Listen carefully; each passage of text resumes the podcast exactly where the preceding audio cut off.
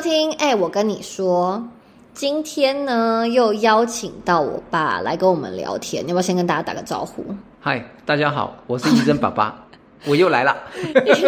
你干嘛挥手啊？我爸刚挥手了一下。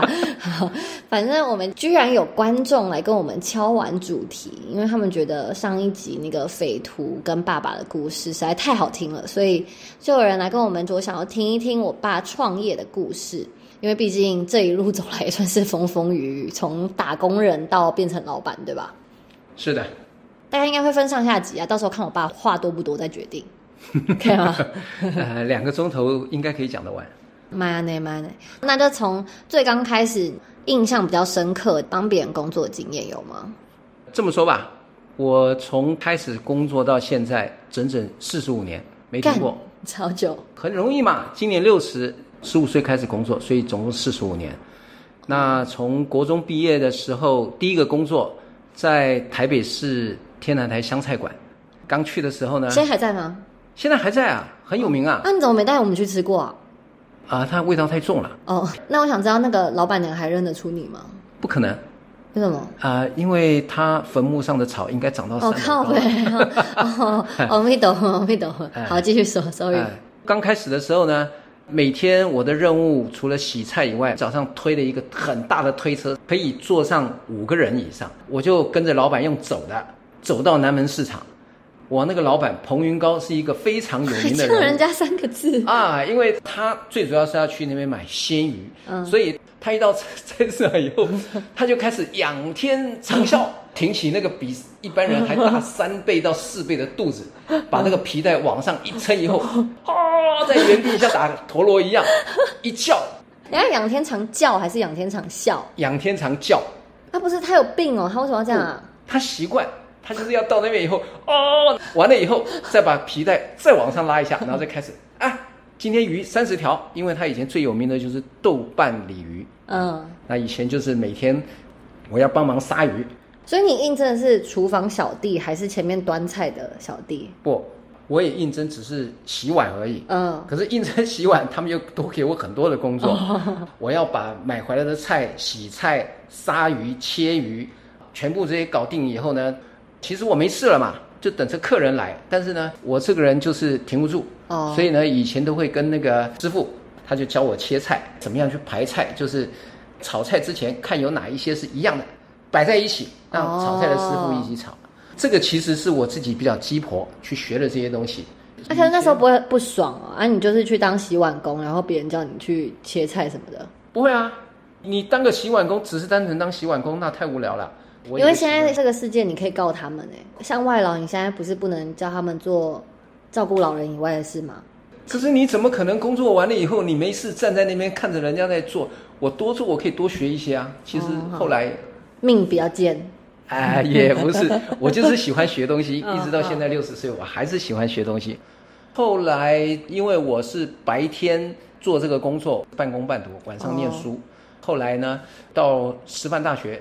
嗯，算是档次往上拉了。对啊，还是教育机构给我上班。呃，是师范大学的教育学院的院长办公室。那后来呢，我还是不想做了，因为那个工作呢太无聊了。你的 job title 是什么？我其实就是小弟。哦。那我的工作呢，就是把教育学院里面的费用，我拿了到校本部去申请费用。那我最不能忍受的就是，当我拿到去给这个人要盖章的时候，嗯，他明明跟旁边在聊天，我请他帮我盖个章，他抬头跟我讲：“你没看到我在忙啊？”靠背所以我必须放在那一边，明天再来。他公家机构的那种所以我太痛恨公家机构，所以这个工作不是我喜欢的。太多条条框框了。对，所以退伍以后我就没有再去做了。嗯，跟我哥讲说，我想考大学。啊，你为什么那时候突然决定要去考大学啊？有两个原因，第一个呢，以前我们那个时代念的旧课本，考大学那一年是我最后一年。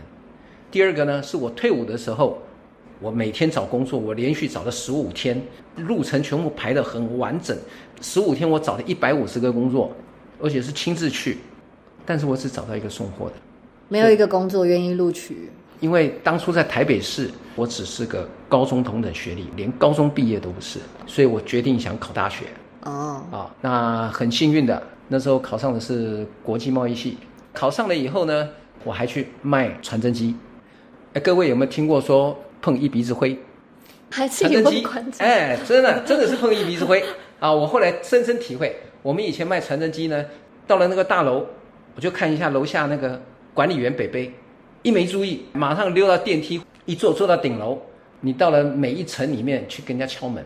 我们之前在饭店也有这样过，哎，这样子哈。但是那个就很尴尬啊，因为你都不知道刚开始要怎么跟人家开启这个对话。所以当你敲门的时候，不友善的，一看到你穿西装打领带就知道你是 sales，所以他就把门很用力的一关。就门上面的灰就是掉掉掉掉掉到你鼻子上，这是我深刻的体会到什么叫做碰一鼻子灰。花二十秒时间解释碰一鼻子灰。是的，是的，是的啊，挺好玩的。后来这个工作没做以后，我就去做了船务代理，刚好就到了我后来的那一家公司，叫做 Acme Trading，他们刚好缺一个小弟，就是专门要扫地、泡茶、帮老板洗车，哦，干一些杂活。啊，那时候我觉得这个是我的机会，哪怕那个时候的工作一个月只有几千块钱。但是你这样活得下去吗？一个月只有几千块？我很幸运的是，当初我念书的时候我也没钱，我跟台北市政府借钱。嗯。啊，那个时候全台湾只有台北市。好先进哦。然后不用利息。嗯。可是呢，你不能出国，你要出国你就要把钱还完。哦。要不是这个制度的话，我应该当初念不了大学。嗯。那我到了那一家公司呢，刚开始。一整天下来是很忙碌的，可是做了几个礼拜下来以后，我很仔细的安排工作的先后以后，我发觉半天就可以把它做完了。那我的鸡婆的个性就出来了。嗯，到了下午呢，我就会问人家，哎，有没有什么事情要要我做？嗯，那我们公司有一些采购需要跟工厂要样品啊，他就很懒，他不想去。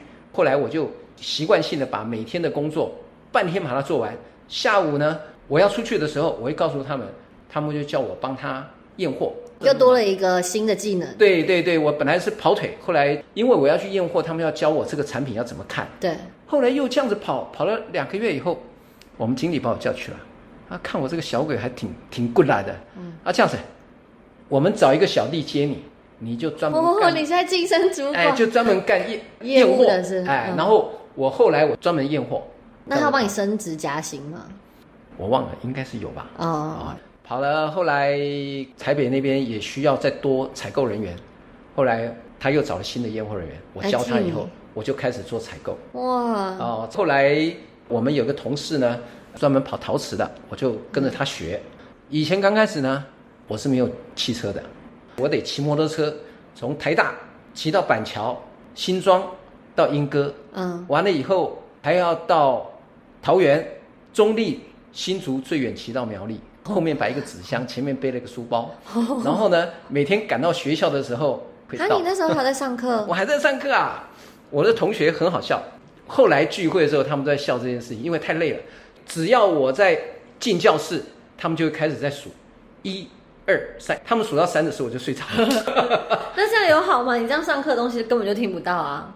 退伍以后都是自己看书，所以我习惯自己看书。呃，老老师教不教我，其实我都无所谓的。然后后来刚好因为采购认识了我现在的老婆，也就是医生的妈咪。因为我们以前做采购的呢，经常会有国外的客人来的时候，我们要跟他们推销。但是你不会讲英文嘛？嗯。请那个国外部的小姐帮忙说，但是她有时候爱讲不讲，脸色不好，高兴吗？替你讲一下，这个是 new item。不高兴的话，就叫你先放着。还算客气了，嗯，所以后来觉得我自己要学英文，嗯，啊，刚好呢，哎，我太太那时候也有跑台湾的贸易商，那时候台湾有很多的印度商，嗯，所以她那个时候，呃，讲印度英文，哎，当然嘛，你要追女孩子总是有一个 借口嘛，我要吐了，说哦，你的英文比我好，那我我是不是打电话给你哈？然后我们我们用英文讲，他说 好啊，我觉得他也有一点。故意在放刁吧？嗯，什么是放刁啊？给你一点鱼我们以前的黑话就是叫追女孩子，放刁是女孩子故意放哦，给你一点线。我真要吐了，听到这段。机会给你。OK OK。好，那当初我是住在外面租房子啊。那另外一个题外话，我当初在餐厅的时候，我学了一个怪招，这个现在你们年轻人可能都不知道。什么？以前有一个公用电话，它是拨盘式的，要投币。但是我在餐厅学到一个，这个电话你拿起来可以用敲的，像敲密码一样，用敲的二就快速敲两下，敲通了以后呢，不用花任何的钱就可以通。所以那个房东很奇怪，经常在问奇怪，怎么这个月电话费有这么多，可是那个话筒里面的钱没这么多。所以房东在帮你白缴电话费。对对对对对对对，那这个是以前。在餐厅干这种苟且之事，学到的学到的一个小技巧。哦哦好。然后后来呢，就跟妈咪们学英文，就学的觉得自己 OK 了。后来呢，就跟公司经理讲，有国外的客人呢，我，可以自己来试试看。所以呢，在经过帮客人服务一小段，大概两三个月以后呢，我又突发奇想，跟公司呢 建议我们去参加欧洲展览。哦。啊，法兰克福展。那么有远见哦。是因为我在外面跑，那时候是跑。Houseware 跟 Kitchenware，就是 Houseware 跟 Kitchenware。对，OK。这个东西其实在欧洲市场很大，公司也同意，我就自己想办法去订机票，包含展览啊，报名，就全部我一个人弄。但是呢，我后来算一算，因为这个事情我要花公司不少钱，所以我那时候很担心，万一去了没有生意，没有生意怎么办？啊。我那时候去之前，我还把辞职信写好，万一没有订单，我怎么办？后来去了，嗯，结果那一次妈咪也跟我一起去。妈，你还偷带一个？没有，没有，没有，他自己跟着去的，不是我偷带他。等一下，你们是同一个公司吗？还是我不同一个公司？我在台北的公司，他是在台南。那他为什么可以跟着去？哎，他自己创业。哦，他那时候已经开始对他先创业。嗯我等下会讲到他创业 OK OK 一些故事。好，那我们一起去以后，没有想到我去光接一个韩国客人那种茶杯组。他一年就跟我买了三十个货柜，一个德国的客人客厅的那种桌子，那种 K D furniture，嗯，买了差不多八十个货柜。一个货柜是多少啊？四十尺的货柜。哦，没办法想象，我那时候哇，还有那个 fry pan，巴西有个客人一买买了五十个货柜。我靠！哇靠！那个时候都觉得生意怎么那么简单呢？就连妈咪，他吓死了，在我的摊位旁边放了一个椅子，把目录摆在上面。他都接到订单啦，你想想看。他蹭到，他蹭你的。对他蹭我的啊，当然就是一个小位置给他蹭嘛。对。所以以前那个时候的外贸环境是很不得了。嗯。那后来我在那个公司就做六年，本来公司是要调我去美国，不过因为我结婚了，他们已经预感我会跟妈咪一起做。哦，那不然你那时候是可以去美国有工作机会的。哦，我其实在我大三的时候暑假就已经去支援美国。嗯，那来谈谈后来创业，所以是谁先有创业的 idea 的？就是妈咪，她年轻的时候能力非常的强，很有冲劲。她到了那个贸易公司，什么都不懂，她就这样自己拼着学，因为她的采购能力也很强。后来呢，有一个美国洛杉矶的华侨和一家工厂，他们合伙开了一家公司，就叫妈咪去 handle。嗯，那妈咪就是帮他。美国那边需要什么货，妈咪在台湾这边采购。哦，但是问题是，当初阿妈说，如果你要在那边做，你不要当董事长，你不能盖章。万一这公司有任何问题，其实阿妈那个时候因为这件事情保护了妈咪。其实那个人是想要找妈咪来当一个替死鬼。哦，那个时候他在美国卖很多，那时候卖眼镜，让妈咪在台湾这边采购，结果他很多的货款都没有回来，台湾这边妈咪没办法付给台湾的工厂。对啊。所以就把他后来有一些货，他会有提单嘛？嗯，他把提单 hold 着不给他，说你要把钱汇回来，不然这边工厂不能付钱嘛。对啊，他就很生气。有一天，他就从美国回来，啊，他钱还是没有付，因为他是董事长，有公司的钥匙，把保险箱打开，把提单拿了以后，靠，把这个货提走了。更要不得的是，太夸张了他在外面放风声，这些货都是妈咪拿走了，卖给谁他不知道。等于把这个货呢。全部赖在妈咪的上面，那个时候妈咪只有二十五岁，比我年轻两岁。对，阿妈急了，还把高雄那边的房子卖掉，要来帮他。那那个时候我还在别家公司，刚好我人到台南，据传那个人，那个人叫 Tony，我都还记得。Tony，他那一天刚好来到台南，住在国花饭店，我就叫妈咪叫他找的所有的工厂，我目的是要让大家知道，货是那小子拿走的。你们要知道，那是几千万的货，开玩笑，那个赔不完的。对啊，啊，后来我们就七八个人，连工厂一起去，到那饭店以后，我们就问柜台这个人在不在啊？那个人就啊，他出去了，怎么样？可是从前的饭店呢，在柜台后面呢，是有钥匙，一看钥匙不在，嗯，那代表什么？有可能出去拿走了，要不然就人就在房间里面。对，你们是抓奸哦，还这样子。结果那，工厂就开始嘣嘣嘣嘣敲门，看，我们知道你在里面呢，怎么怎么，结果他都不作答，我们就在大厅那边等，他们几个人一边坐一边骂。那我这个人呢，就是坐不住，我就在那一个房间的隔壁，我敲敲门，没有人回答，我就从隔壁房间进去以后，到了阳台，我从他阳台爬到。房间房间，小子在干嘛？在阳台那边摆个躺椅抽烟。他一看到有人，马上溜回房间，落地窗关起来。嗯，我就回来跟那个工厂讲了。一定来带啊，狼的来对啦。嗯，好，然后我托你啊，你那是杂波狼，你了出来，乱乱的骂了差不多有一分多钟以后，我告诉你，这个小子真不要脸，他就把门打开，吓啦，拱门拱个安内是变成捆啦。哇靠，那个人真是够不要脸。对啊，我们哇全部进去了，我就开始讲了啊，这个。这些货就是你拿走，他居然敢大言不惭说没有啊，这个货李兰英拿去哪里我们都不知道。我说没有关系，你们全部在那边等。李兰一，你回去公司里面有副本提单，我们来看看谁拿走了，一清二楚。这个人够不要脸，他马上点头，乌了，现在回龙我 take 了，好看，他这真不要脸的。然后那个时候，但是我心里马上一颗石头哇掉下来了，代表他承认了吗？对，那你们有录音什么的吗？那时候没有。然后呢？问他你要怎么还？他就说啊，他一个月还个五万、十万，那几千万的钱。我说，万一你倒了，他说你谁呀？你诅咒我倒啊？我说，那你倒的话，你这些钱怎么还人家？对啊，货在你那边呢。你没告诉他你是谁？呃，他就问我是谁，我说你不用管我是谁 啊。说我们既然这样子，你今天要怎么还？黑纸白字写清楚，因为这么多人在嘛，没办法当场写啊，欠了谁的债务要怎么还钱？我看他写的时候，我心里才更掉下来，因为呢，你只有黑纸白字才能确认。其实他写的过程当中，我还很担心，担心什么？因为我们七八个人把他压在里面，我怕他去告我们暴力胁迫。哦，你知道吧？所以写完以后，我后来就讲说，我们去找律师来公证。这公证完以后，将来百分之一千，妈咪就不用去承担这个，绝对不会有这个债务。也跟那个家伙讲好了，我们约晚上七点，结果退房跑了。靠！跑掉就算了，但是最起码这个债务确认了啊。最可怜的是那些工厂，因为已经确定没有还人家钱，人家不愿意给他出货嘛。对啊。他跟其中一家工厂讲：“来，你出我货，我付你钱。”结果那工厂傻傻的受他骗，继续出货给他。那工厂自己可能就出了两三千万。看，这还没结束哦。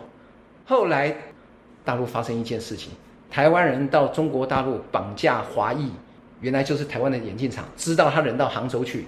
要逼他还钱，结果因为他是美籍，通知美国的 FBI，结果台湾的那个眼镜厂跟他要钱的，还被还被判刑，真的哦，所以真是要不得。啊！不过那个就这个经验告诉我们，这个 Tony 很该死哎，对，他叫叫什么明德啊？啊，肖明德。哦，肖明德，各位一定要记得有一个叫 Tony 肖，在洛杉矶的华人，哎呀，很有名就对了，非常有名。OK OK，所以将来各位如果跟人家合伙，千万不要当董事长，因为当董事长很爽，但是盖章要负担全责的。对啊。后来因为不想跟公司有任何冲突，所以我刚开始的时候，我专门去找一些化妆品的东西。那时候那个韩国客人呢，还问我们经理啊，那个 Michael 跑去哪里了？嗯。他甚至于还跑到台南来找我，嗯，那我跟他讲，我现在跟我太太是一起做啊，那他要我帮他做代理，我说你本来就跟公司做，这样的话不行啊，对我拒绝他。哦，那一方面，你的这么高的职业操守，其实我后来拒绝他也是对的，我后面待会会说。OK，那妈咪那时候她的公司是在专门卖什么？就是太阳眼镜啊！后来我去了以后，因为我以前跑过很多种不同的产品，我们讲叫 general merchandise，就是杂货的东西。那我认识很多人。那刚开始的时候，我也确实很快可以找到新的东西。但是在那一年的年底，有个客人他想找 scarf 五十万条，一看啊 scarf 查哦，那时候我是做 kitchenware，查了啊捉巾。scarf 不是围巾吗？那时候英文不是太好。啊，你不会是去查英汉字典哦？也查，但是它有好几个意思嘛。哦。但是以我那个时候我的专业，kitchenware 跟 household，所以呢，我认为是捉巾。后来终于跟客人搞明白了，就是你刚刚讲的，要围巾。那这个订单整整整赚了三百万台币，在一九九三年，好爽哦！那个时候在台南买三栋透天应该没问题。嗯。可是我们没有留半毛钱，我们把那个三百万全部拿去报国外的展览。嗯，那一年我们参加了国外十一个展览。哦，好夸张哦！我们就是从那个时候开始发迹。对对对对。然后我刚刚要讲到那个韩国的事情，我拒绝他。后来我又回公司，我们老板从美国回来嘛，他就说：“那这样子，小李，你不是有跑大陆吗？你帮我采购一些东西。”然后那时候我就帮他找了工厂。那时候有一种叫 Correct，就是衣帽架，而且我知道大陆浙江的淳安很有名的那个地方叫千岛湖。然后那个时候我在那边就帮他弄到好出货。嗯。他那时候一次订单就下了三十个货柜给我。光是他的订单，我们赚的就足够公司的营运。嗯，那其他在做都赚了嘛。那我永远记得我在那边做到一九九四年吧，就我出生之前。哎，你出生之前，我不敢再去了。为什么？因为那个时候发生了千岛湖事件。不知道什么事件。哎，我上一集有讲到嘛，我不是有去杭州那边吗？那个时候很多台湾人去杭州玩，嗯，可是为什么台湾人突然停下来不敢去了？为什么？因为那个时候有一团台湾人去坐船去游，对，结果那一群台湾人呢，被船老大全部赶到船舱底下，嗯，抢了钱以后，船舱关起来放火把它烧了，哈，全死，太夸张了吧？那时候人也在千岛湖。啊！听到说吓都吓死了。呃，那个时候造成两岸的关系本来很融洽，忽然间一下掉下来了。嗯，你们只要 Google 千岛湖事件，你们就会知道。太夸张了吧？好，反正后来就没去了。后来就没去了。但是也因为他这个订单，我整整三个月全部待在那里。当初其实大陆有很多的问题，可是因为每天盯，每天盯，对，我所有的货都没有问题，全部都出掉了。对，所以那一战让我们一战成名。从此以后。很多国外的真的很多国外的客人当初还不敢跟大陆直接下单，跟台湾的贸易商买，因为我在台湾受过完整的贸易训练，对，而且愿意留在大陆那里。后来的几年，我们连路征战，甚至于把台湾一些老的贸易商一个一个都干掉拿下来，就累积很大的 database。对，累积非常大的 database。嗯啊呃，除了这个以外，还有一个很重要的，当初呢。台北的世贸的礼品展，对我们来讲也是一个很重要的展览。我们后来拿到中庭三个很好的摊位，我后来还分了一个摊位给简叔叔。哦，就是因为这样子，结果后来呢，被他的老东家检举，我们被踢出来。被踢出来是被台湾的冒险踢出来。对对，冒险踢出来，但是被踢的是正刚好。出来以后，我们转战香港展，那之后我们又到香港去设了公司。啊，以前那时候在香港展览的时候，四天没有时间吃中午饭的，都是叫客人等一下的。真的，所以，所以我们也哦。客人要找你们还要排队这样子。对对，哇塞！而且以前那个时候还到到法兰克福展的时候才好笑。我还记得那个时候有一个客人，他在穿一个短裤，拿一个皮的包包，像医生。他谈完以后，他就问说：“那这个钱怎么付给你们？”我们说：“你可以汇款啊。”讲的他觉得好复杂，说这样子。我就先给你们定金吧，他就包包一打开，里面拿了五万块马克，算算算给我们。那我当初看了我也愣了，我说你也愣了，对我说哇，我们第一次见面你就给我们钱，你会不会担心我收了钱不出货给你？他居然问我德国人，嗯，那你会不会收了钱不出货给我？我说当然不会啊，他说那就好。以前的信任这么简单呢？我就拿了一张纸。然后上面写写他拿给我了多少钱，是为了什么订单，然后总金额是多少？对，他签的字。以前的生意好夸张哦，真的是非常非常的好做。但也是因为你们敢冲啊！那个时代谁敢随便去什么法兰克福、千岛湖？哎，对吧？对。其实我早在台北那个贸易公司的时候，我就下定决心，将来我一定要做自己的事业。